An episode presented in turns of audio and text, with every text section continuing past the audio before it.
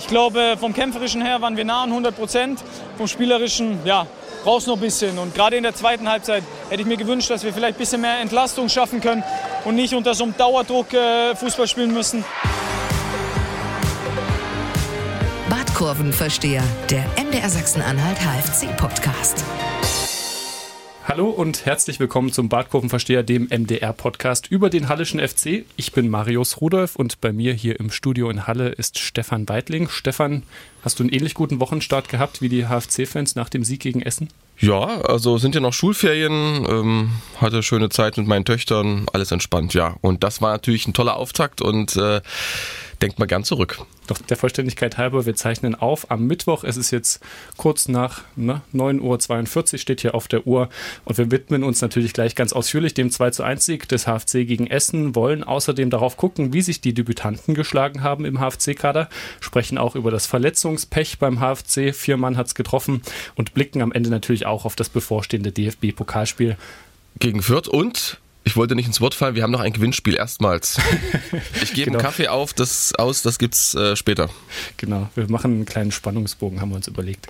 Ähm, genau, auf das DFB-Pokalspiel am kommenden Samstag in Halle gegen Kräuter Fürth, also ist auch nicht mehr lange hin. Los geht's aber natürlich mit dem Sieg des HFC im Eröffnungsspiel gegen Essen, dritte Liga. Stefan, 12.429 Zuschauer waren es genau, ich habe es nachgezählt.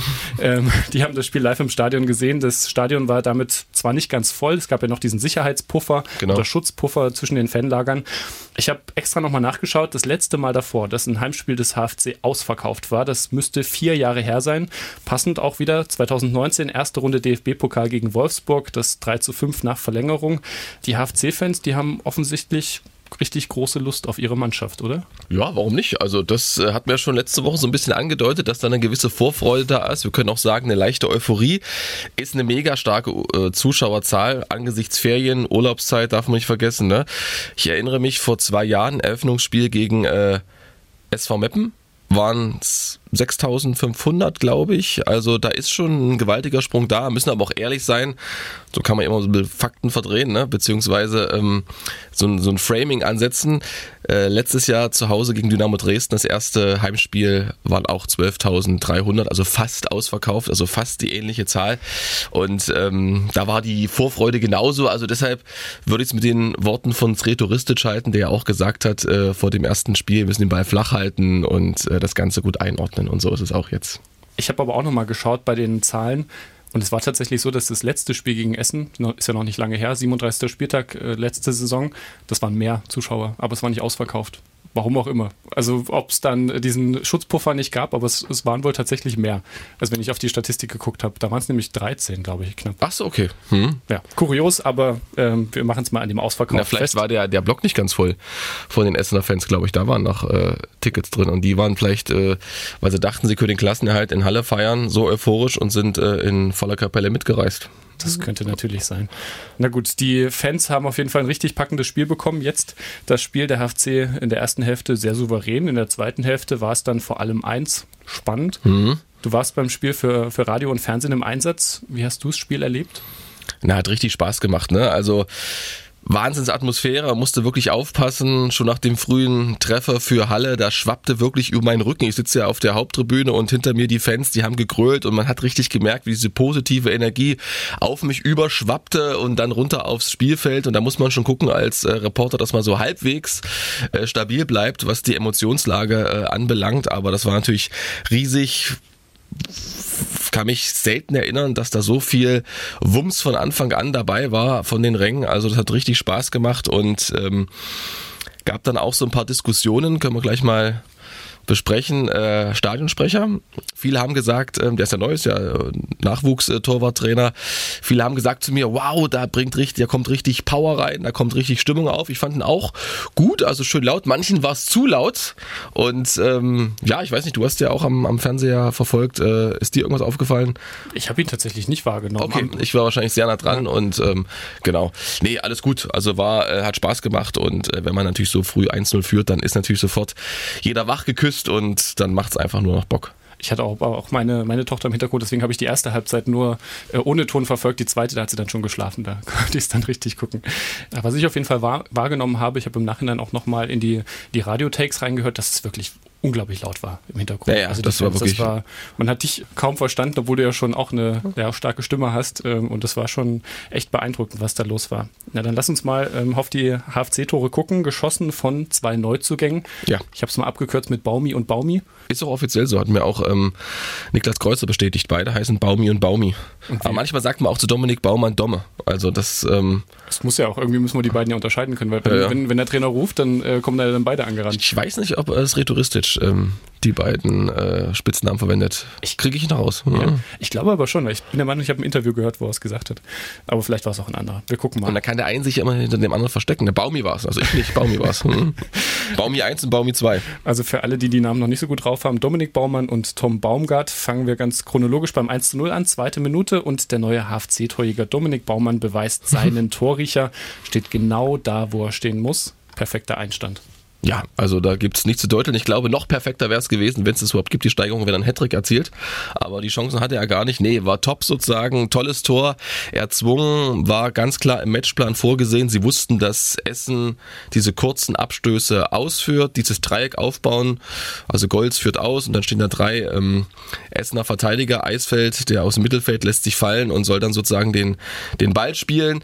Ähm, der hatte eine schlechte Ballannahme und da hast du halt gemerkt, die Mannschaft ist von Anfang an da und da bin ich auch überzeugt davon. Man hat es in den Trainingseinheiten, in den letzten Trainingseinheiten vor allem vom Spiel gemerkt. Da war eine unglaubliche Wachheit da. Da hat auch rhetoristisch dafür gesorgt. Das hatte ich schon mal gesagt, glaube ich, ähm, wie er da sich sozusagen die Spieler vornimmt und sie immer wieder ähm, ja wach rüttelt und ihnen immer klar macht, ihr müsst da sein, ihr müsst da sein und wenn ihr im Training da seid, dann seid ihr auch im Spiel da.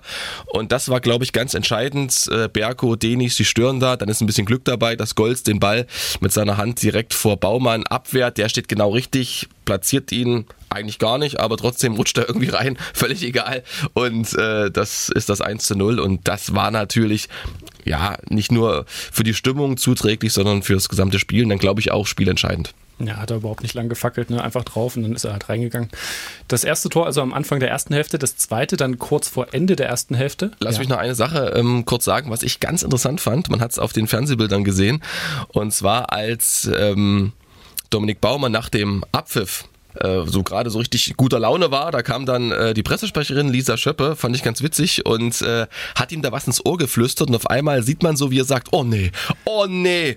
Und es war nämlich, dass er so zum Sponsor gehen musste und äh, da hat er, glaube ich, nicht so viel Bock drauf gehabt. Äh, hat er trotzdem natürlich äh, pflichtbewusst erledigt diesen äh, Termin und dann war er wieder da. Es war nur irgendwie witzig, ähm, wie dieses strahlende Gesicht sich auf einmal zusammenzog. Man kann es nochmal anschauen bei der Magenta-Zusammenfassung und dann, also das war meine Interpretation von den Lippen, oh nee, oh nee und äh, ja, das war irgendwie witzig. War aber auch in der MDR-Zusammenfassung, äh, so. die du äh, eingesprochen hast, habe ich auch gesehen. Genau nee, aber da war nicht das Oh nee drin, das habe ich extra nicht. Nee, das Oh nee nicht, nicht aber genau. das, den Blick hat man ja, auf jeden genau. Fall gesehen, mhm. der war da, äh, war da genau. gut zu sehen. Mhm. Genau, Tom Baumgart dann in der 39. Minute nach einer Ecke von Niklas Kreuzer zum 2 zu 0. Und da hast du ausfindig gemacht, dass das eine ganz besondere Variante war. Nee, ich habe es nicht ausfindig gemacht. Ähm, ich habe einfach nur die Spieler gefragt. und ähm, weil, guck mal, ich habe sozusagen als, als Hörfunkreporter nicht meinen Monitor. Also wenn ich das erkannt hätte, äh, dieses Einlaufverhalten, dann wäre ich wahrscheinlich schon Trainer. Nee, habe ich natürlich nicht erkannt. Äh, deshalb muss man mit den Spielern reden. Und da sieht man schon, es war einstudiert. Also sie wussten, Essen spielt Manndeckung. Das heißt also, das hat mir auch Rhetoristisch schon mal bestätigt, das ist so von Christoph Dabrowski eingebläut bei den Spielern, von Rot-Weiß Essen, ihr verfolgt euren Gegenspieler notfalls bis auf Toilette. So war es auch, also Niedfels und Denis, die stürmen zum ersten Pfosten und ziehen logischerweise ihren Gegenspieler mit. Dadurch ist ein bisschen mehr Platz am zweiten Pfosten für Baumgart. Da ist immer noch ein Gegenspieler da. Finde, der kann es noch ein bisschen energischer verteidigen, aber Baumgart macht's klasse, setzt den Kopfball super. Aber entscheidend natürlich die Variante, dieses Anstürmen Richtung ersten Pfosten und genauso wichtig die herausragende Ecke. Die Flugbahn ist ja unglaublich von Niklas Kreuzer. Erste Ecke, einzige Ecke, das Ding ist drin und ähm, Baumgart setzt das. Also das war wirklich perfekt. Und endlich ein Standardtor mal wieder. Ja, so ist es. Ähm, und da sind wir eigentlich schon bei meinem Beim Gewinnspiel. Gewinnspiel. Wollen wir das jetzt schon raushauen? Nicht, dass die Leute abschalten. Ja, der Spannungsbogen ist ein kurzer, ja. Ja, nee, wir machen das am Ende. Wir reden nochmal über das Standorttor und dann gibt es am Ende als letzte Frage nochmal ähm, das kleine Gewinnspiel. Okay. Geht um einen Kaffee, das kann ich schon mal sagen, hier. Wer mir das beantwortet, den lade ich hier ein zum MDR unten im Foyer auf eine Tasse Kaffee. Der Kaffee ist richtig gut. Ja, sag ich ja. okay, wir halten die Spannung noch ein bisschen hoch, so wie der HFC auch. Nochmal ein bisschen zurück ja. in der ersten Halbzeit, 22. Minute. Erich Berko hätte schon das 2 zu 0 machen können für den HFC. Hat da nach ja, einem unglücklichen Kopfballrückpass von Sapina gut reagiert mhm. und auch dann ja, gedribbelt, Verteidiger und Torwart Golz dann mit geschickten Haken immer wieder ins Leere geschickt. Am Ende war er aber nicht erfolgreich, weil dann Golz nochmal dazwischen kam. Wie gut hat dir Erich Berko gefallen? Gut, also das war seine beste Szene glaube, das macht er gar nicht so falsch. Also Schussbahn war immer zu, musste diese Haken schlagen und dann ist es einfach überragend. Also von Golds, wie er das timet, dass er da wirklich am Ball ist und nicht am Gegner. Und Insgesamt fand ich ihn sehr dynamisch. Berko hat viele Sprints gemacht. Also das ist mir wirklich aufgefallen. Ist viel angesprintet, viel gelaufen. Bis zu seiner Auswechslung ist er dann schon nach einer Stunde ungefähr, ähm, glaube ich, raus. Und da sind wir schon beim Thema Sprints. Das hat mir auch mal John Brandes erzählt, der Athletiktrainer. Das ist ja die Kerndisziplin eines Athletiktrainers. Sprints, also keine Tempoläufe, das geht eher da um Kraftausdauer, sondern Sprints, 40 Meter. Und da ist es ganz entscheidend, wie der Kniewinkel ist. Und da guckt äh, John Brandes ganz genau drauf, genau wie auf den richtigen Abdruck, also dass sich die Spieler mit dem gesamten Fuß abdrücken. Und anscheinend hat Berko gut aufgepasst. Ich fand die Sprints sehr explosiv natürlich auch kräftezehrend. Aber insgesamt ähm, war das wichtig, um gerade so in der ersten Halbzeit das Aufbauspiel der Essener zu stören, indem man Räume zuläuft, indem man Gegner anläuft. Und was er auch gut gemacht hat, wenn er mal angespielt wurde, Berko, dann hat er die Bälle auch wirklich sauber gehalten, bis Leute nachrücken können und insgesamt eine gute Partie. Ja, meine, meine Meinung. Guter Eindruck, ne? jetzt wo er die, die Fitness hat, die ihm vielleicht noch in der letzten Rückrunde gefehlt hat. Beschließen wir die erste Halbzeit ja. und äh, gucken nochmal, der HFC, der hat für, für mich in der ersten Hälfte einen recht souveränen Eindruck gemacht. Trotzdem hatte Essen ja auch einige gute Chancen, auch so in der Phase, wo dann das 2-0 gefallen ist für den HFC, die Freistöße von Müsel und Eisfeld, die jeweils ja. da ins Außennetz gegangen sind und Müsel hatte auch noch einen ziemlich guten Fernschuss, den Sven Müller da auch sehr stark pariert Mit hat. Mit beiden Fäusten, glaube ich, ja. Ja, mhm. sehr schön. Äh, wie bewertest du den HFC in der ersten Halbzeit? Glückliche Führung oder dann am Ende doch verdient? Also doch verdient. Also es war schon eine erste Halbzeit auf Augenhöhe, finde ich. Du hast es angesprochen, Essen hatte die Chancen und ich glaube, da muss man realistisch sein. Ich habe Essen kaum wiedererkannt im Vergleich zum letzten Heimspiel. Spielerisch extrem stark zugelegt, eine tolle Mannschaft. Also die hätten natürlich am Ende, können wir drüber noch reden, mehr als ein Unentschieden verdient gehabt, wenn wir ehrlich sind. Also es war eine Schlussofferte, wow, wow, wow. Und äh, deshalb war die erste Halbzeit gut. Man hatte die Chancen von Berko und vor allem von Skenderovic. Das war ein schöner Spielzug. Tunay Denis, Diagonalball auf Kreuzer, der per Kopf auf Skenderovic und dann ist der ein bisschen orientierungslos, also köpft sofort, so hat es mir das rhetoristisch erklärt. Wenn er sich ein bisschen besser orientiert im Raum, dann weiß er, Gegenspieler ist entfernt, er kann ihn annehmen und reindrücken und sowas eher hektisch, zack, ich muss gleich abschließen. Auch so noch so eine Sache, wo eine Entwicklung dahinter stehen muss.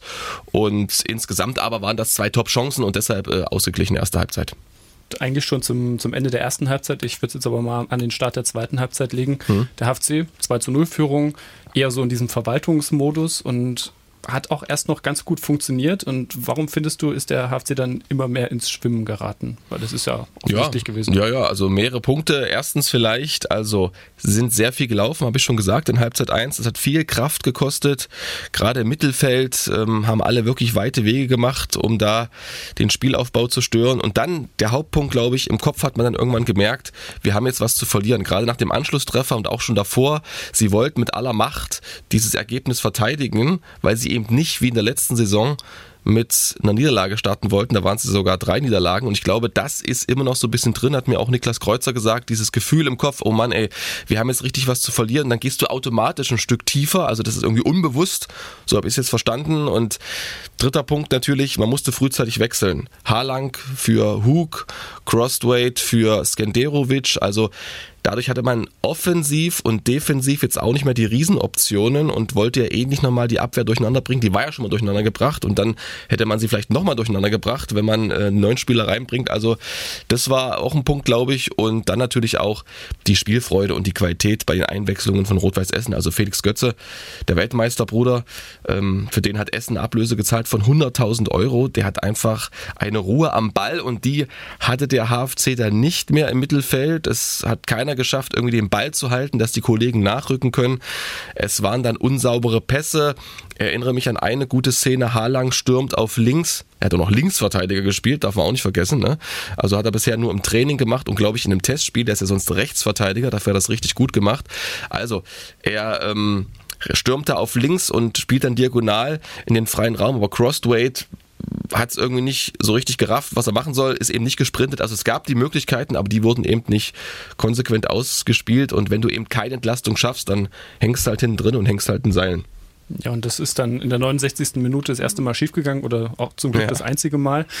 Young hat das Tor gemacht, Obus äh, auf der rechten Seite, auch Essener viel Leihgabe vom ersten FC Köln darf man auch nicht vergessen. Ja, mhm, viel, viel, zu viel Platz, kann flanken und Young steht dann da auch relativ alleine im Strafraum. Mhm. Da kommt Kreuzer ein bisschen zu spät, wenn ich mich richtig erinnere. Ja, der rückt ein sozusagen, mhm. weil natürlich äh, vorher Landgraf rausgerückt ist aus der Innenverteidigung. Er rückt hier raus, versucht den Essener sozusagen zu stören, der da am Ball ist, dann ist es eine große Frage, ist das dann ein Foul gewesen an Landgraf? Ich glaube nicht. Also es ist ein leichtes Schubsen, aber kein Foul. Dann ist Sapina am Ball, für den haben sie auch Ablöse gezahlt. Sehr, sehr ballsicher und er liebt es natürlich mit Tempo auf die Abwehr zuzugehen. Der spielt auf rechts raus. Harlang ist nicht bei Obus und äh, Lofolomo hatte, glaube ich, den Innenverteidigerposten von Landgraf übernommen und dann rückt irgendwie Kreuzer ein. Also am Ende sind die überhaupt nicht in den Zweikampf gekommen. Es war ein geiler Angriff und äh, das Tor hatte sich Essen auch verdient. Das war das erste Tor von Essen gegen den HFC überhaupt. Ja, das stimmt. Das stimmt, ja. Letzte Saison haben sie es nicht geschafft und ja. vorher haben sie einfach noch nicht gegeneinander gespielt. Ja, und der HFC hat es dann auch nicht geschafft, diesen Verwaltungsmodus dann abzuschalten. Und mhm. Sretoristic war danach auch im Interview und hat gesagt, wir waren nicht in der Lage, da einzugreifen. Mhm. Also die, die Trainer auch von außen. Warum nicht? Was, was denkst du? Ja, haben wir schon so ein bisschen gesagt. Ne? Also die Kraft spielt eine Rolle, vor allem die Psyche das, ich habe Tom Baumgart das gefragt, ich habe es rhetoristisch gefragt, ich habe äh, Niklas Kreuzer gefragt, ich habe sie alle gefragt, äh, warum konntet ihr das nicht verhindern? Und am Ende ist es so, sie haben gesagt, ja, eben weil wir A, die Kraft, die Kraft nicht, aber sie haben gesagt, so sinngemäß, es war halt so im Kopf drinne, wir haben was zu verlieren. Und dann kam eben wieder hoch diese Negativserie aus der letzten Saison. Und dann besinnst du dich halt aufs Verteidigen und äh, gehst da nicht nochmal ins Risiko und läufst da vorne an. Und dann gab es keine Mittelfeld, habe ich gesagt, der so richtig Bälle festgemacht hat. Also ich glaube, fehlende Kraft, keine Entlastung, Bälle zu schnell weg, das kann man, glaube ich, so sagen, war dann der Grund dafür. Und natürlich auch die Psyche ein Stück weit. Genau, und da hatten wir in der letzten halben Stunde war halt dieses Offensivfeuerwerk von Essen. Ich habe nachgezählt, während ich geguckt habe, habe ich immer schon parallel äh, Strichliste geführt. Zehn Angriffe habe ich gezählt, die echt alle recht vielversprechend waren. Zwei Situationen würde ich gerne noch mal kurz mit dir rausheben. Einmal ja. 78. Minute, da stand es dann 2-1 schon. Essens äh, Dumboya wird ja, mit einem guten Pass in den 16er geschickt des HFC und dort dann von Niklas Kreuzer umgestoßen. Da gibt es so ein bisschen so eine Zange. Ich weiß gar nicht, wer der zweite war. Ich glaube Landgraf. Ähm, und Schiedsrichter Patrick Kessel gibt aber keinen Elfmeter. Glück für den HFC oder richtige Entscheidung? Also ich fand es richtig. Ähm, Domboya hat ja auch nicht groß protestiert und fand auch, der Schiri hat es insgesamt gut gemacht. Wie, fand, wie war deine Analyse? Ja, absolut. Die hatten ja auch das erste Mal diesen, den vierten Offiziellen dabei. Genau. Auch im Nachhinein wurde das gelobt von allen Seiten. Von daher ja, ich gut, glaube. Gut entschieden. Genau, und ich glaube, er hatte auch zwei oder drei Mal nur mit Rhetoristisch zu tun. Der vierte Offizielle ähm, war eigentlich ein sehr gutes Schiedsrichtergespann und ich fand auch, die haben es äh, gut laufen lassen. Also war es nicht zu kleinlich? Nee, und Patrick Kessel hat es danach im Interview auch gut beschrieben, dass er eine recht großzügige Linie gefahren ist und die einfach beibehalten wollte an der Stelle. Von daher hat er es auch so begründet und hat dann auch nochmal das, was du gerade gesagt hast, schon Dumboya hervorgerufen, der sich nicht groß beschwert hat. Von mhm. daher eigentlich doch relativ klar, obwohl ich fand im ersten Moment auf dem TV-Bild sah es noch so aus, aber mhm. dann hat man wieder drei Zeitlupen gesehen und dann konnte man es besser bewerten. Mhm. Umso, umso schöner, dass, dass die das dann auch direkt so gut gesehen haben. Dann die zweite Situation, 92. Minute, ähm, ja, für mich die Grätsche des Spiels. Lukas Hallang nach 30 Minuten für Hug äh, reingekommen, du hast es schon gesagt. Die zehn Spitzen kurz vor Schluss an den Schuss noch von Bastians gekommen, der sonst wahrscheinlich schon drin gewesen wäre. War sehr platziert, ja. Ich weiß nicht, ob Müller rangekommen wäre, ja. Wie hast du die Szene gesehen und Lukas Hallack insgesamt? Hab ihm danach geschrieben, ähm, weil ich es mir dann in den TV-Bildern erstmal richtig ähm, anschauen konnte. Also das war wirklich die Zehenspritze, die knickt da richtig weg und ich hatte Sorge um seinen großen Zeh. Dachte, der ist blau, aber er sagte, alles gut, Zeh geht super. Und äh, nee, war super und extrem wichtig und damit hat er sich wirklich belohnt. Und ich habe ja schon was zu seiner Leistung gesagt. Ungewohnte Position, hat das in der ersten Halbzeit sehr gut gemacht. Zweite Halbzeit, ich meine, der spielt gegen Enali oder Enali. Enali Young, so heißt er. Ähm, US-Boy aus Berlin, New Jersey, das ist bei Philadelphia. Der hat eine unglaubliche Geschwindigkeit und die haben natürlich das gewittert sozusagen, ne, dass über die Seite was geht und hat er insgesamt äh, gut gemacht. Na klar, ist dann noch äh, Potenzial nach oben, aber ähm, dafür, dass es so reingeworfen wird, also da will ich nicht drauf rumhacken. Das war eine gute Leistung von Lukas Harlang. Und Lukas Harlang war dann so erleichtert wie alle anderen, als nach 95 Minuten Schluss war. Der HFC zittert sich also zum 2 zu 1 Sieg gegen Essen mit viel Kampf und viel Leidenschaft. Am Ende hat Sretoristic dann die Mannschaft nochmal zusammengerufen. Sieht man ja häufiger. Ich ja. fand es trotzdem hm. irgendwie besonders, dass er sie alle hatte. Ich glaube, nur Sven Müller war zum, zum Interview. Ja, der musste schon zum Magenta, richtig. Genau. Mhm. Und also Schulterschluss im Mannschaftskreis. Hast du da was mitbekommen? Nee. Waren die Fans nicht. noch zu laut? Ja, die Fans waren zu laut. Ich war noch mit anderen Sachen äh, beschäftigt, aber ich habe gestern wieder beim Abschluss, äh, nicht beim Abschlusstraining, sondern beim Training ähm, so ein bisschen die Ohren gespitzt. Äh, ist immer wieder wirklich beeindruckend zu sehen, mit welcher Hingabe es Rhetoristic Anweisungen im Training gibt. Also ich habe dann auch äh, mit Fans gesprochen, Thorsten und Sven. Grüße gehen raus und ich glaube, Thorsten hat das sehr gut beschrieben als positive Konsequenz dieses äh, Verhalten von Sretoristic beziehungsweise seine Anweisungen, die er teilweise wirklich brüllt. Also ging da einmal um einen, um ein Passspiel, hat er selber dann vorgemacht. Das war ihm irgendwie alles zu Larifari. Also so wie ich es interpretiert habe, ähm, geht es halt darum, nach der Annahme sofort zu gucken, wie geht's weiter und nicht so ein bisschen in der Luft rumzupfeifen.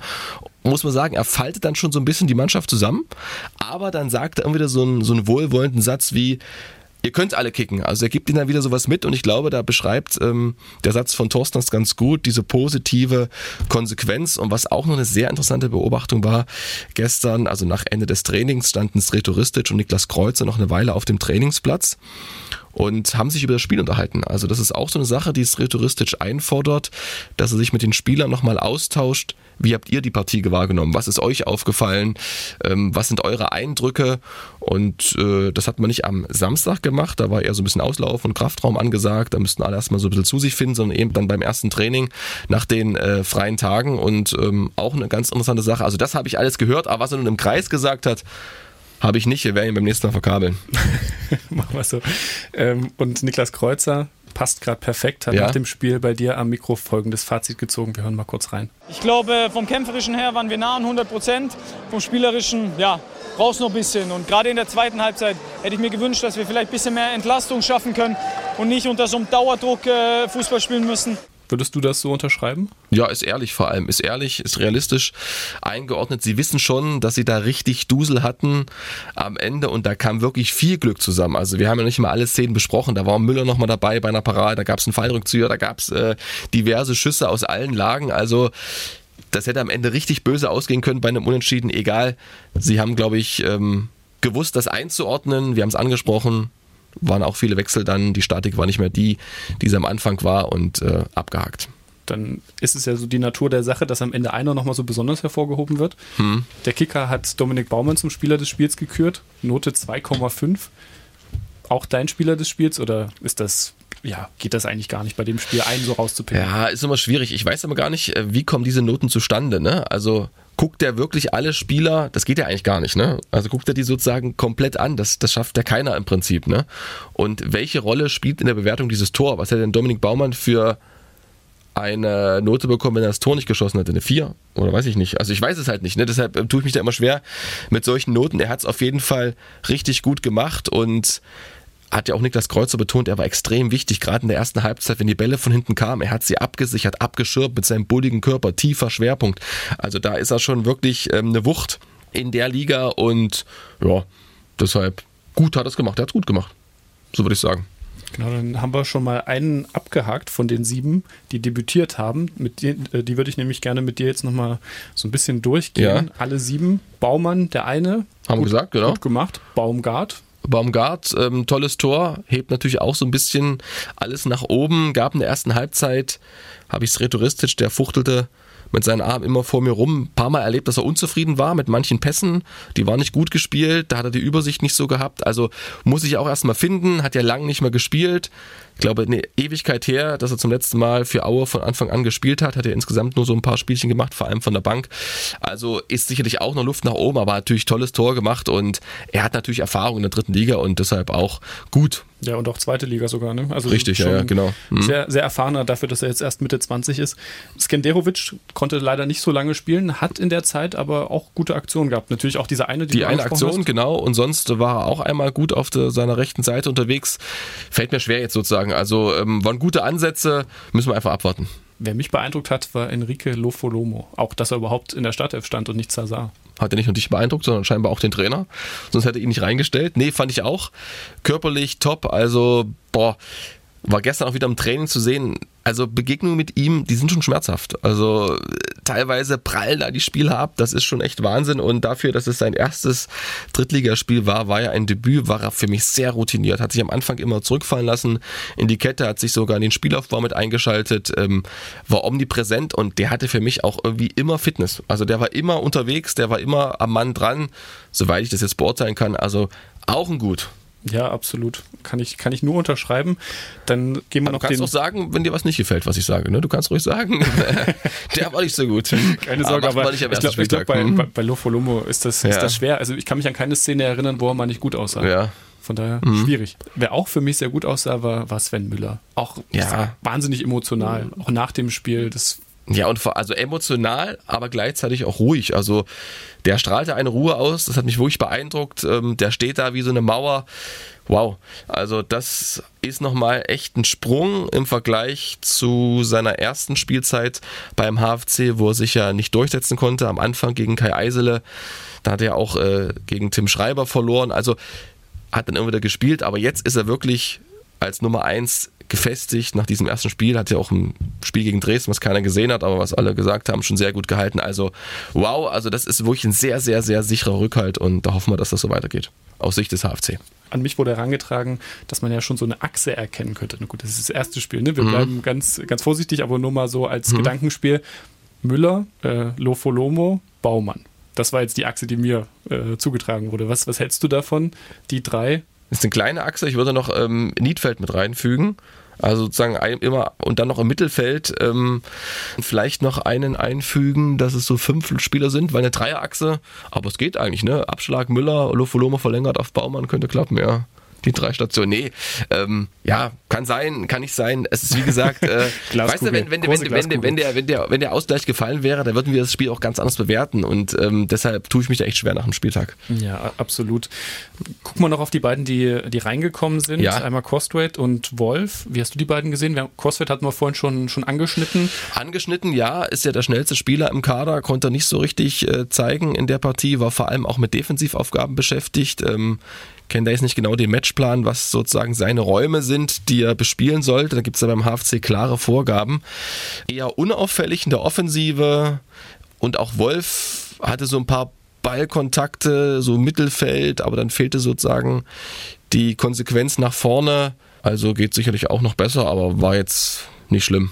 Also beide eher so das Gefühl auch bei mir, müssen vielleicht auch noch so die, die notwendige Ruhe finden oder mhm. erstmal ja, ankommen. Das ist ja so sozusagen, glaube ich, auch für Wolf das zum ersten Mal dritte Liga ja. waren alles Premierenspiele sozusagen. Es ist schon Wahnsinn, dann vor dieser Kulisse, dieser Druck, diese Erwartungshaltung von den Rängen. Das ist schon nicht so einfach und äh, dass die da nicht loslegen und direkt ins 1-1 gehen, ist klar. Aber ich glaube, sie haben insgesamt ihre Aufgaben schon erfüllt. Nicht zu 100 Prozent, sonst wäre halt der Druck am Ende nicht so groß gewesen, wie er geworden ist. Neues taktisches Mittel war, wie ich finde, auch recht gut zu erkennen. Viele Flanken auf Dominik Baumann, der jetzt nicht der größte ist, aber sehr durchsetzungsstark. Echt, ja? Also ich kann mich ja, weiß ich jetzt gar nicht so. Ist das wirklich so? Ja, waren das wirklich viele Flanken? Also ich kann mich an, kann ich mich an den Kopfball von Baumann erinnern? Ne, Kopfball eben nicht, aber irgendwie hat es dann immer geschafft, die zu behaupten. So, so, quasi so die zweiten meinst, Bälle okay, sicher machen. Okay, das, ja. das kann sein. Also ähm, einfach Zuspiele. Meinst du, es keine Flanken, die so wie bananenmäßig ja. reinfliegen, also, sondern so Zuspiele? Es gab auch immer mal hohe Bälle, das war dann ja. aber eher auf die Außen, ja, ähm, genau. dass man auch von hinten mhm. außen in hoher geschlagen mhm. hat, die auch gar nicht so schlecht waren, also auch ganz gut ankamen. Aber ich fand schon, dass Dominik Baumann viele Flanken bekommen hat. Also, also aus dem Halbfeld oder halt wirklich, wenn dann der, der Außenverteidiger durch war. Ja. Klar, also er ist ja seine große Fähigkeit, ähm, die Bälle zu sichern, abzusichern mit seinem Körper. Das kann er gut und deshalb ist das sicherlich ein Mittel.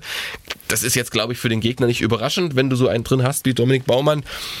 Und was gut war bei der Skenderovic-Szene, die ich vorhin beschrieben habe, der HFC ist natürlich dadurch auch so ein bisschen unberechenbar. Ne? Also auf Baumann konzentrieren sich Spieler und plötzlich war Skenderovic frei. Das ist natürlich auch so ein Punkt. Also man darf das nicht immer nur sehen, ob er die Bälle wirklich bekommt, sondern ähm, welche Räume er auch schafft, weißt du? Und das hat er, glaube ich, gut gemacht. Nachdem ja die, die Vorbereitung und jetzt auch das erste Spiel eigentlich ja alles so ein bisschen wie am, am Schnürchen lief, gibt es jetzt die ersten Sorgen beim HFC, zumindest was, die, was das Personal angeht. Die, die Verletzungen von, von Nico Huke und Meres Skenderovic, beide werden mehrere Wochen fehlen.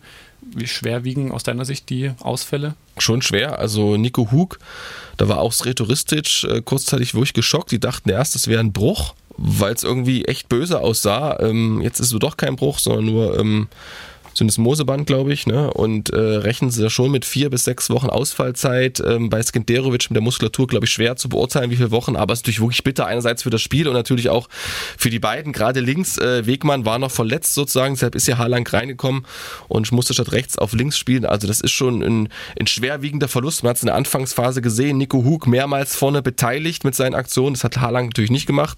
Ich glaube, da gab es auch die Vorgabe vom Trainer, also bitte kein unnötiges Risiko eingehen auf deiner unerfahrenen, unerfahrenen, unerfahrer.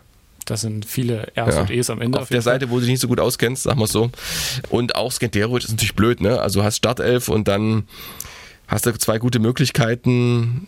Ist immer ein Nachteil sozusagen, zumal ja noch ein paar mehr beim HFC im Lazarett derzeit sind. Siehst du den HFC dann jetzt so ein bisschen im Zugzwang, vielleicht doch nochmal was zu machen oder sind die Ausfallzeiten zu kurz, dass sich das Habe ich ähm, sowohl Sobotzig als auch Ristic äh, beide befragt dazu. Ähm, beide sehr abwartend und zurückhaltend vor allem. Also denke erstmal nicht. Sie wollen einfach mal gucken, wie lang sind die Ausfallzeiten. Du hast es gerade angesprochen. Ich glaube, das ist entscheidend. Also glaube erstmal gibt es da keine äh, Tätigkeiten. und nicht im Kader waren, auch relativ kurzfristig, wie ich fand, Besa Halimi und dann war es noch Timur Geiret. Geiret, genau. Einmal waren es bei Geiret waren es Rückenbeschwerden, Mhm. bei Halimi Leistenver also eine Leistenverletzung, die da angegeben wurde. Was denkst du, oder hast du da irgendwas gehört? Ja, ich habe natürlich versucht, ähm, mit ähm, John Brandes und Dennis Hasenbeek da so ein bisschen zu sprechen vorm Spiel. Die wollen nicht so richtig raus mit der Sprache. Ne? Es geht ja auch darum, äh, nicht alle Informationen äh, zu verkaufen. Bei Halimi war es, glaube ich, schon so eine Vorsichtsmaßnahme. Ähm, ich habe ihn dann auch im Stadion getroffen und äh, habe ihn gefragt, wie es aussieht. Und hat er gesagt, er darf es nicht sagen. Also das ist die neue Geheimhaltung beim HFC.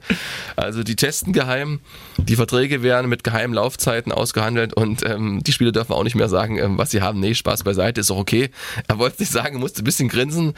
Er wirkt jetzt von seinem Bewegungsablauf erstmal gut. Also ich glaube, es ist keine längerfristige Sache, wird kurzfristig entschieden und natürlich ist es auch so ein Joker, den man hat gegenüber Kräuter Fürth, wenn die nicht wissen, spielt Halimi oder nicht. Ne?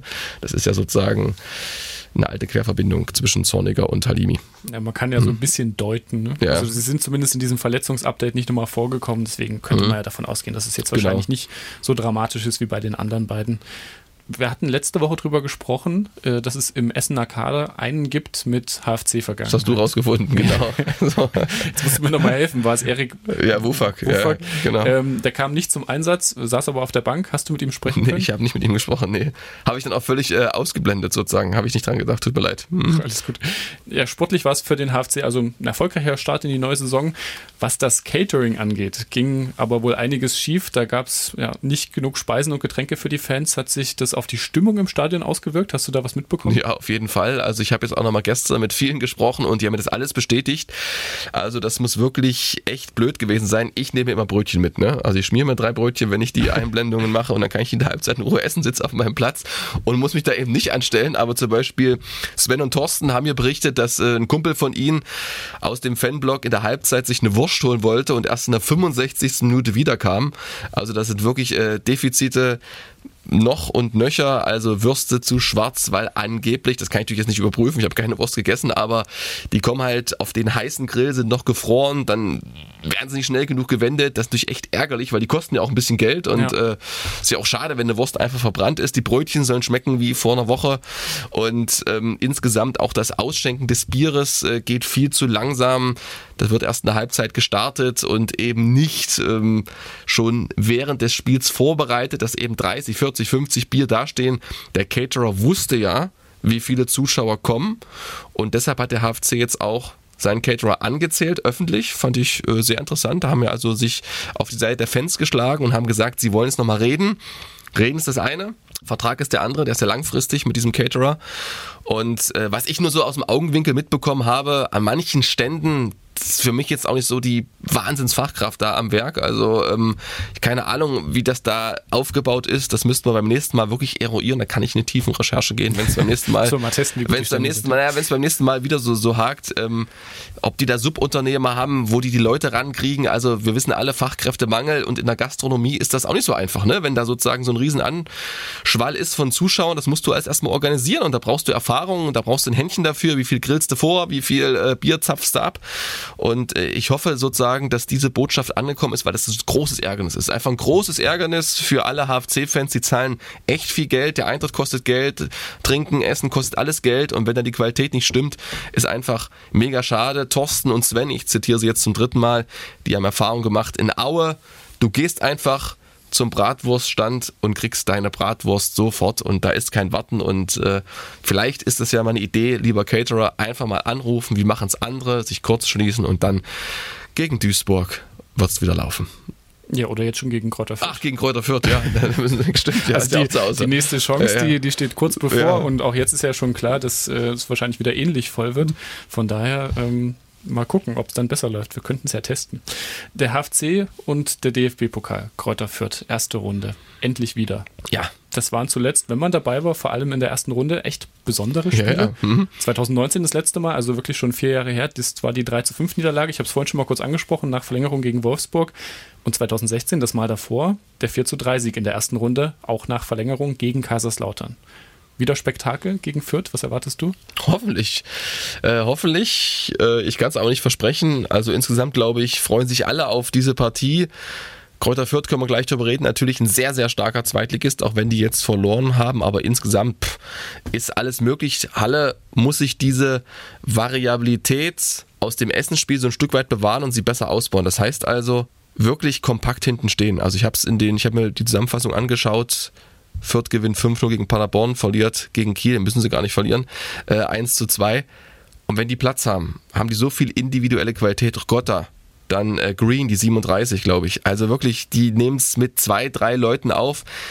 Und wenn die sich da irgendwie durchsetzen und wenn die überhaupt nur Platz haben, dann sehen die immer den Nebenmann und dann klingelt's. Also das wird sehr, sehr schwer. Also Halle darf da auf keinen Fall sich so früh locken lassen, sich von der Atmosphäre vielleicht anstecken lassen, nach dem Motto, wir wollen jetzt hier ähm, Fürth an die Wand spielen. Aber ah, das wissen sie auch, da bin ich ja nur Klugscheißer.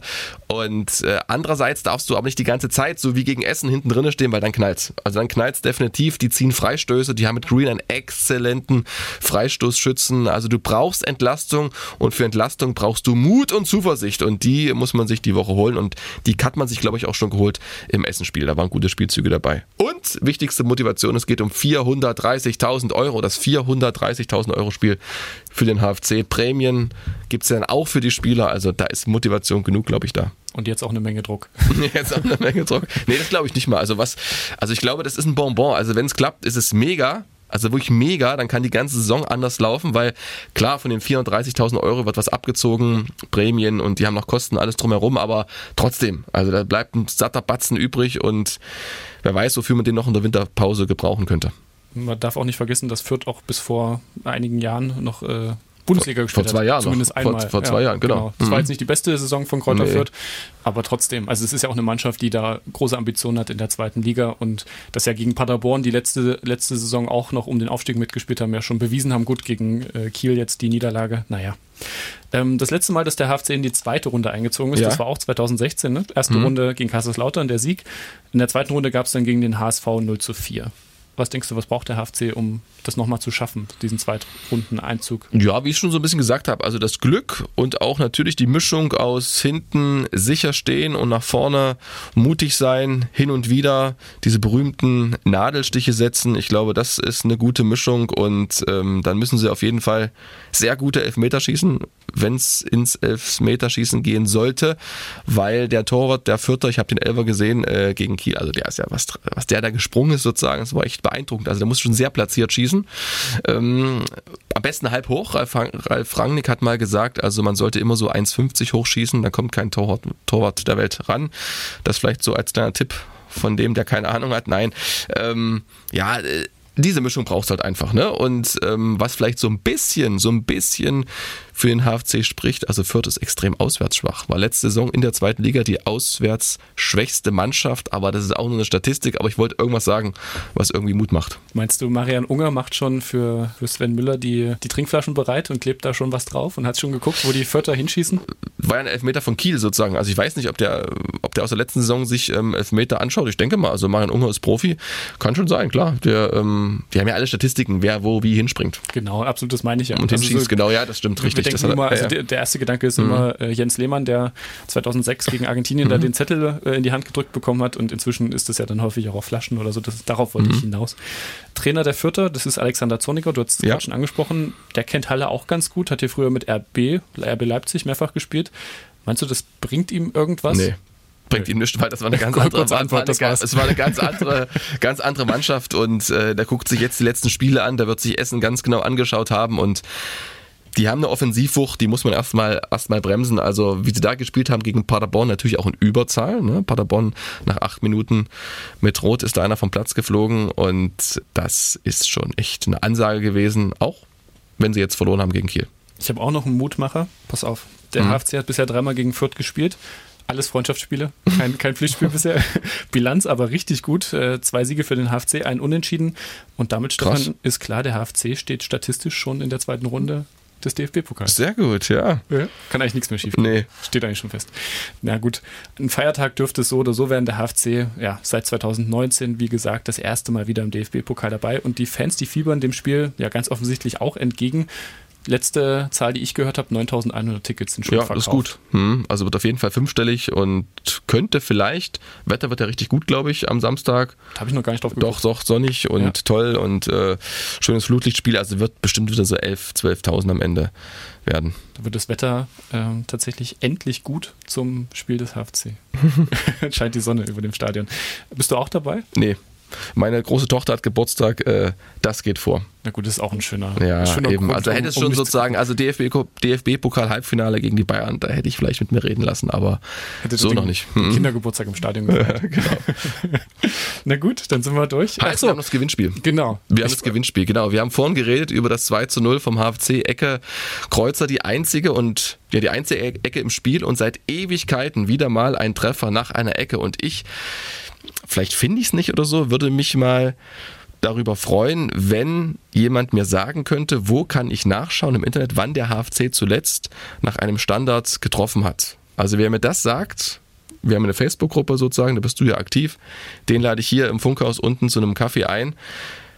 Weil sonst müsste ich bei Transfermarkt wirklich jedes Spiel durchklicken und gucken, wie die Tore gefallen sind. Total nervig, aber es muss ja irgendwie eine Statistik geben, wir bekommen für die Spielvorbereitung bekommen wir so Mappen, da stehen natürlich dann die Sachen drin, aber da steht dann nur genau drin, äh, bekamen schon drei Gegentore nach Standards oder haben schon dreimal nach Standards getroffen, aber nie die einzelnen Spiele. Und vielleicht gibt es das irgendwo und wer das findet, äh, der gewinnt einen Du hast selber gesagt, sehr guten Kaffee. das sag ich, der keinen Kaffee trinkt.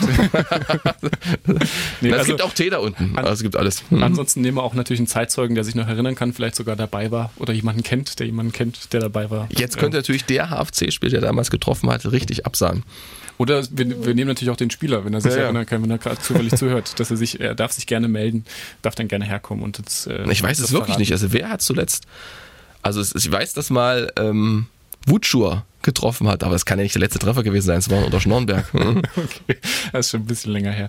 Na gut, dann beenden wir es damit. Ähm, ich sage danke, Stefan. Gerne. Und dann für euch noch der Hinweis, wenn ihr es noch nicht getan habt, liebe Zuhörer, liebe Zuhörerinnen, gerne diesen Podcast abonnieren bei Apple, bei Spotify, im Podcatcher eurer Wahl. Fast überall sind wir zu finden, genau wie auf unserer Homepage mdr.de. Und außerdem gibt es auch die von Stefan gerade angesprochene Facebook-Gruppe. Auch die heißt Badkurvenversteher. Dort könnt ihr sehr gerne beitreten und mit uns über den HFC diskutieren. Und damit möchte ich mich bedanken bei dir, Stefan, und bei den Zuhörern eben fürs Zuhören und bis zur nächsten Folge. Bis dann, ciao, ciao. Badkurvenversteher, der MDR Sachsen-Anhalt HFC-Podcast.